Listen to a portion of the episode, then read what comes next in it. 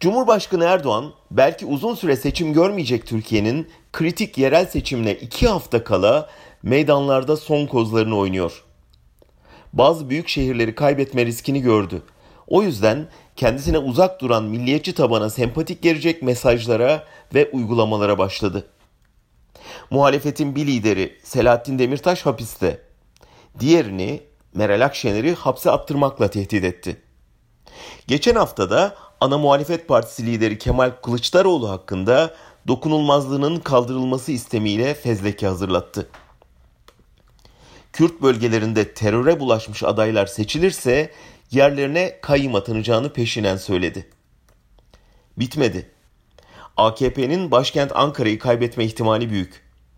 Erdoğan'ın savcıları dün muhalefetin ortak Ankara adayı Mansur Yavaş hakkında soruşturma başlattı. Türkiye bu savaş koşullarında seçime gidiyor.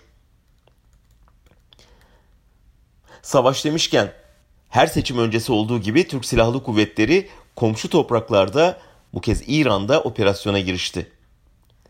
Erdoğan dünyada büyük tepki yaratan Yeni Zelanda saldırısının sosyal medyada yasaklanan görüntülerini bütün mitinglerinde dev ekrandan izletiyor, korku yayıyor ve saldırının aslında kendisine karşı yapıldığını iddia ederek katliamdan oy devşirmeye çalışıyor. Dün bir adım daha ileri gitti ve bir yanlış yaptık, idamı kaldırdık dedi. Parlamento idamı geri getirmeye karar verirse ben onaylarım. Parlamentonun Erdoğan'ın bir emriyle o kararı onaylayacağı malum. Buna rağmen Erdoğan Avrupa'dan kopmak anlamına gelecek bu zor kararı vermemek için topu meclise atar gibi yapıyor. Böylece siyasi sorumluluktan kaçıyor.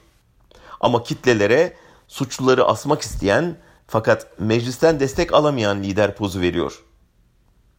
AKP daha fazla güç, daha yoğun baskı, daha çok hapishane ve yeniden idam vaadiyle yerel seçime giriyor. Dün protestoculara biber gazı sıkan Bulgar polisinin rüzgarın yön değiştirmesiyle gaz yemesinin görüntüleri vardı. Erdoğan dua etsin de Türkiye'de rüzgar yön değiştirmesin.